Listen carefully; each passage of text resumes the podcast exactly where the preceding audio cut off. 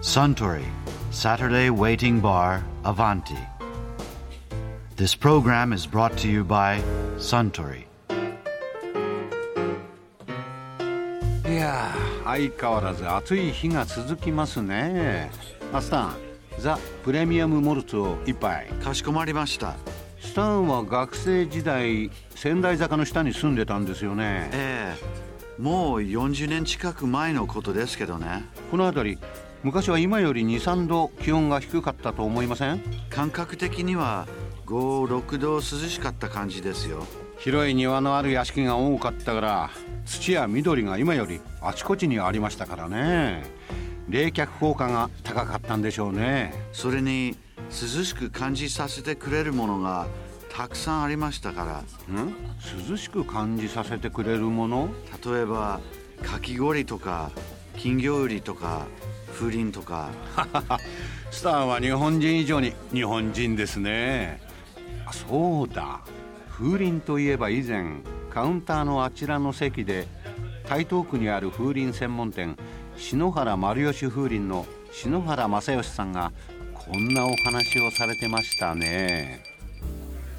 実を言うとね風鈴ってね夏の風物詩って言われるんだけども、元来はね夏の風物詩じゃないんですよあら違うんですかあ違う何なんですかあの年間通してなたんでますたまねこれ日本人が作った文化なんですよはい夏の風物にしちゃったのはじゃあその風鈴そのものは別に夏のものじあゃなのいもともと作った人はね、はい最初に風鈴を作った人は、はい全然そういう意味で作ってないんですよ、もともと作った人って誰なんですかえー、旗本のね桜井氏っていう人がなんかやってるんですよ、はい江戸時代享保の年間ではいその人が作った風鈴が1個今の物価ではい250万円とか300万円するの、ええええそれを、うんだんだんだんだんこう時代が行くにつれて、んみんながこう欲しくなってくるんだけども、うん最初のうちはその絵描きさんに全部絵を描かしてて、うんで日本は特別にこう四季がありますよね、んだから四季折々の絵を描いてたと思うんですよ。うんうんうんうんで実際その時の時代の残った中でうん椿の柄が残ってるんですよ。へえでちょうどねその風鈴が300年前にできた時にはい椿の絵っていうのが流行ってるのね椿って季節いつですか椿は冬ですよね。そうだええ寒椿ええ、でその椿がなぜ流行ったかっていうと椿の木が長寿で花びらがボロボロにならないではいで寿命を知ると潔く落ちるんですそよう。ですよねポロって落ちますそもう、んねで落ちた時に必ずこう上向くの。あそうなんですかそうすると散った後も綺麗じゃないですか。へえ下向いて落ちないんですうかん椿下の向かないわ。それを書い風鈴に書いたのが一個だけ確か残ってるはずなんですよ。へえ椿の柄のが。まあ金魚じゃなかったってことですね。で金魚だけじゃなかったってことで金魚実はす言うね。と金魚も古いんですよ。うんあの金魚っていうのはね夏金魚すくいで涼しいっていうイメージまたあるでしょ。うん本当は中国から風水の魚って500年前に来てるんですよ今から500年前。へえ。 500年前に中国から日本に来るのうんうん。で金運の魚金魚。金魚だからゴールデンフィッシュじゃないんですよ本当はうんマネーなんですようーね、んなるほどね。ええ、マネーフィッシュなんですね。えうんそれを誰かが金魚のことをゴんうんールデンフィッシュって言っちゃったんでしょうね、うん。そうなんですね。金運の魚えでもそれがその風鈴の話に戻りますけど、なぜ風鈴が夏の風物詩になったんですか。やっぱガラスの透明感とか、うんでたまたまその縁起で良かった金魚だとか、うんそういうのが書かれてるんで、うん。だんだんだんだんこうイメージ的に夏のものに持ってきちゃうんでしょうね、じゃあその最初に作ったなんとかさんっていうその江戸時代300年前の人は夏でも冬でも春でも軒先に吊るしておくようにみたいな部軒先じゃないの家の中部屋の中だ屋の中って今の物価で300万円のものを軒先に下げないでしょあ今その300年その残ってるからその値段じゃなくて当時300万円の価値があった、えそんな高いものガラスが高いんですもんだって透明なガラスがないから今でいうだから宝石みたいなもんですよねあそんな高価なものだったんですね部屋の中下げてたんですよう部屋の中に、そういう風鈴がこうある程度その時代をね象徴するような、うん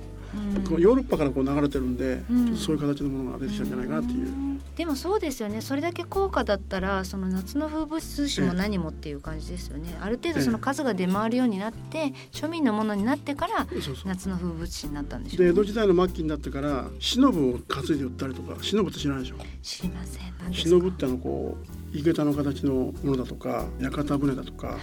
灯籠そういうのにこう葉っぱがこう出てるやつシダみたいな葉っぱがうん、忍ぶってのなんですよはい釣り忍ぶはいそれをね、まあ、あの庭師の人たちなんだけど、はいその庭師の人たちが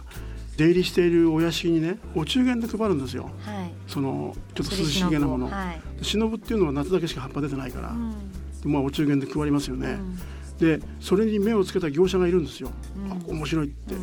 でその忍の下に風鈴を下げちゃうんですね、うーんええでそうすると似合うわけですようんだんだんだんだん夏のものに変わっちゃうじゃないですか、うーん忍が夏のものだから、えへええそれで浅草のほおずき市のほおずきの下にも風鈴が下がるんですよあなるほどもともとは、はい今あの赤いほおずき売ってるけども、はい昔はあの千成ほおずきって言って、はい薬草なんですよ赤くならないほおずき、うんうんうんあのちょっとなんつったらいいかなこう薄いこうピーマンみたいな感じで、うんそれを煎じて飲ませると寒の虫が治るとかね、うんそういった薬草があったんですよ、うんその千成ほおずきっていうのをほおずき市では販売してたんですよう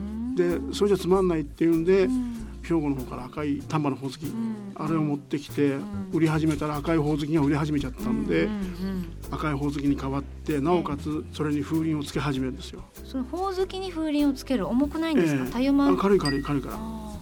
えーへえでえそれでだんだんだんだんこう夏のものに変わってきちゃうんですね、なるほどねえいやー篠原正義さんのお話面白かったですねマスターザ・プレミアム・モルツをもう一杯かしこまりました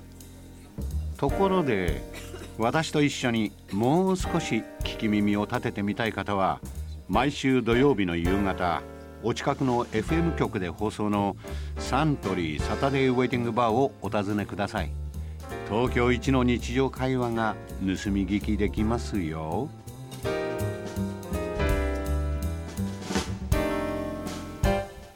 Suntory Saturday Waiting Bar Avanti. This program was brought to you by Suntory.